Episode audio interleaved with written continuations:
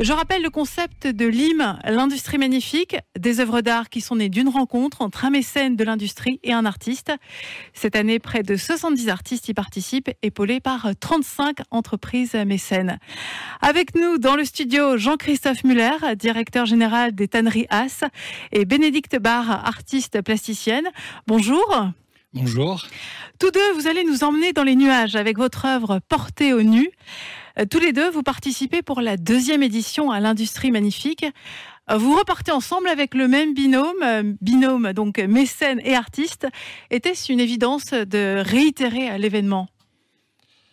Oui, évidemment, c'était une évidence. la, première, la première édition, la rencontre avec Bénédicte avait été un peu tardive et la création de l'œuvre avait été faite sur le fil. et on n'avait pas pu bénéficier et faire bénéficier euh, de l'ensemble des synergies qu'on avait, qu'on avait souhaité mettre en place. Euh, le contact avec Bénédicte a été excellent euh, parce que je tiens à signaler que si la rencontre a été tardive, c'est parce que j'ai cherché un artiste pendant bien longtemps et que je ne l'ai pas trouvé. Et ça a été une évidence avec Bénédicte, son projet, la personne. Et donc, nous avons fait cette première édition. Et donc, quand la deuxième édition s'est présentée, c'était une évidence de redémarrer avec elle. Donc, euh, vous étiez parti pour une première édition avec des papillons et vous êtes reparti avec des nuages, toujours dans la poésie. Toujours, mais ça, c'est Bénédicte. Avant de parler de l'œuvre d'art, euh, Jean-Christophe Muller, vous pouvez nous présenter votre entreprise, les Tanneries As, qui compte 130 collaborateurs à Mittelbergheim Oui, alors les, tanneries, bah, c'est un des plus anciens métiers du monde. Euh, étant donné qu'au début du XXe siècle, c'était la deuxième industrie française en termes d'emploi. Euh, donc aujourd'hui, il reste plus que 1500 personnes salariées en France dans toute l'industrie de la tannerie, donc très peu. Euh, C'est une tannerie qui existe depuis six générations? Alors je, suis le représentant de la sixième génération, effectivement. Euh, la tannerie vient du côté de ma maman, est installée sur la, sur la zone de Eichhofen-Mittelbergheim depuis 1842. D'accord, ok, une belle date, 1842. Et vous vendez des pots euh, bruts en cuir pour l'industrie du luxe, pour produire les sacs des grandes marques, Céline, Hermès, Chanel, Dior, Vuitton. Le luxe n'a pas connu la crise avec la pandémie. Est-ce vrai pour vous? Au contraire, vous avez quand même souffert un peu de la crise Covid? Alors, le luxe n'a pas connu la crise, c'est peut-être un petit peu vite dit. Euh, les, industries euh, de, euh, de, production et de vente ont été fermées. Aujourd'hui, encore à peu près 25% des boutiques de luxe dans le monde sont fermées. 25%. toutes les boutiques d'aéroports sont totalement fermées. Donc en fait, le luxe a très fortement rebondi dès, dès l'été dernier, mais avec un rebond qui se fait plutôt très à l'est de la map monde, c'est-à-dire sur l'Asie, la Chine particulièrement. Les États-Unis fonctionnent également très bien. C'est l'Europe qui pose de gros, de gros, problèmes, qui est un peu sinistrée du côté commercial. Mais, mais le luxe au niveau mondial se porte bien aujourd'hui, oui, tout à fait. Ça repart très fort en Asie. Hein. Ça repart très fort en Asie, ça repart très fort aux États-Unis, ça repart très fort en Russie, ça repart très fort dans le Golfe Persique ça stagne ou c'est, encore très difficile en Europe. On rachète des sacs en Asie, Viton, c'est ça? On rachète beaucoup de sacs en Asie en ce moment. Vous avez un projet d'agrandissement de l'usine à Mittelbergheim, vous pouvez m'en dire plus? Les... En cours de l'année 2019, nous avons eu l'opportunité de, d'investir et de, de, racheter les tanneries d'Egerman qui sont situées à Bar avec un projet de, construction d'une nouvelle usine, d'une nouvelle tannerie qui sera euh, sur le site de Mittelbergheim, le site sur lequel Bénédicte a créé son œuvre. Euh, le, site de construction de la tannerie du 21e siècle qui va réunir les tanneries d'Egerman et les tanneries As sur une nouvelle tannerie, la, la tannerie du 21e siècle. Donc c'est un gros investissement qui verra le jour euh, quand? Un très gros investissement qui verra le jour, je l'espère, d'ici 3, 4 ans, 5 ans maximum. Quel est l'intérêt de votre entreprise de participer à l'industrie magnifique? Écoutez, déjà, c'est de se faire connaître. de refaire parler du cuir, de refaire parler de la tannerie dans la région. Il peut y avoir des a priori négatifs. sur, sur nos métiers beaucoup de beaucoup d'eau, beaucoup d'effluents, beaucoup de déchets à traiter, beaucoup de produits chimiques. Il y a la tendance végane aussi. La tendance végane évidemment. Donc euh, ne pas faire oublier que le, cuir est un est un, un, des premiers produits de recyclage. Quand on parle d'upcycling, en fait, on, traite des peaux brutes qui sont issues bah, des abattoirs. Tant qu'on va manger de la viande, il y aura des peaux. Et ces peaux, plutôt que de les détruire, nous les transformons dans un produit qui va servir de matière première pour, fabriquer des produits euh, de l'industrie du luxe, de la chaussure et des sacs. Donc, euh, pour redorer un peu l'image de notre métier, en faire parler différemment, euh, je pense que c'est une très très belle opération. C'est changer d'image. Vous m'avez dit aussi faire participer les salariés à un projet. C'est mieux qu'une activité de team building. On co-construit avec l'artiste, avec Bénédicte Barr, une œuvre on peut dire oui, c'est mieux que du team building. Alors c'était une des raisons de cette deuxième participation avec Bénédicte, parce que Bénédicte a un vrai talent pour faire, pour pour pour emmener les, pour embarquer les gens avec elle. C'est une manageuse, c'est ça C'est une manageuse. ce n'est pas qu'une artiste. Euh, c'est une coach, c'est une manageuse.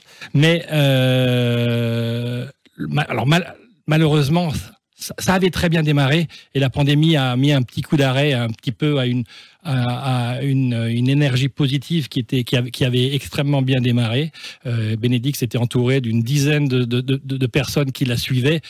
Il est vrai qu'après le, le retour, la reprise du boulot euh, au courant de l'été 2020, ça a été un peu plus compliqué. Il y a eu d'autres, priorités et donc euh, ça s'est un petit peu effiloché. On n'a pas, pas fait tout à fait ce qu'on souhaitait, mais tout de même, Bénédicte a eu, a eu quelques aficionados avec elle qui l'ont suivi, qui l'ont, qui l'ont, qui l'ont aidé au cours de sa, la construction de l'œuvre. Bénédicte, vous allez m'en dire plus. Vous avez composé l'œuvre avec euh, les salariés de la Tanrias au sein donc euh, de, l'usine depuis maintenant 18 euh, mois. Décrivez-nous votre œuvre dénommée Portée au nu. Alors, Portée au nu, vous l'avez dit tout à l'heure, ça va nous emmener en effet dans les nuages. Et euh, c'est quelque chose qui est né euh, juste après euh, qui, et qui fait suite à la première œuvre qui s'appelait L'envolée chromatique et qui était une envolée de papillons. Et bah, rester dans les nuages, c'est rester perché dans un univers de, poésie.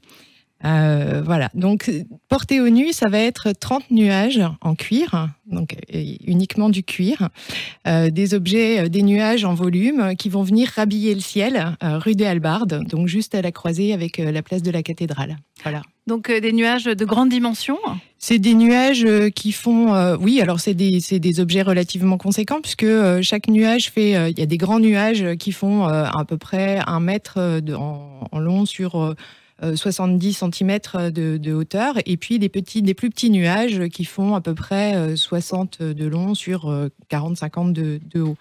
Donc tout ça, va, tout ça va faire comme une espèce de, de, chantilly légère, comme un, comme un ciel dans le ciel, en fait, place des, rue des Halbardes. Oui, donc on va lever les yeux au ciel pour voir cette trentaine de, cumulus hein, dans un décor lumineux, blanc, exposé dans la grande rue commerçante rue des Halbardes. Avez-vous pris plaisir à travailler le cuir? Ah ben, Oui, oui, je dois dire que cette deuxième aventure, pour moi, c'était... Alors, je, suis, je suis ravie de continuer à travailler euh, comme ça.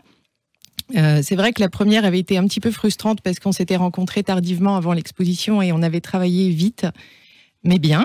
Euh, et là, euh, l'idée, c'était vraiment de pouvoir continuer à travailler avec les équipes, de, tisser plus de liens, d'aller plus à la rencontre des salariés et de pouvoir partager plus en amont euh, pendant la création euh, avec, euh, avec tout le monde.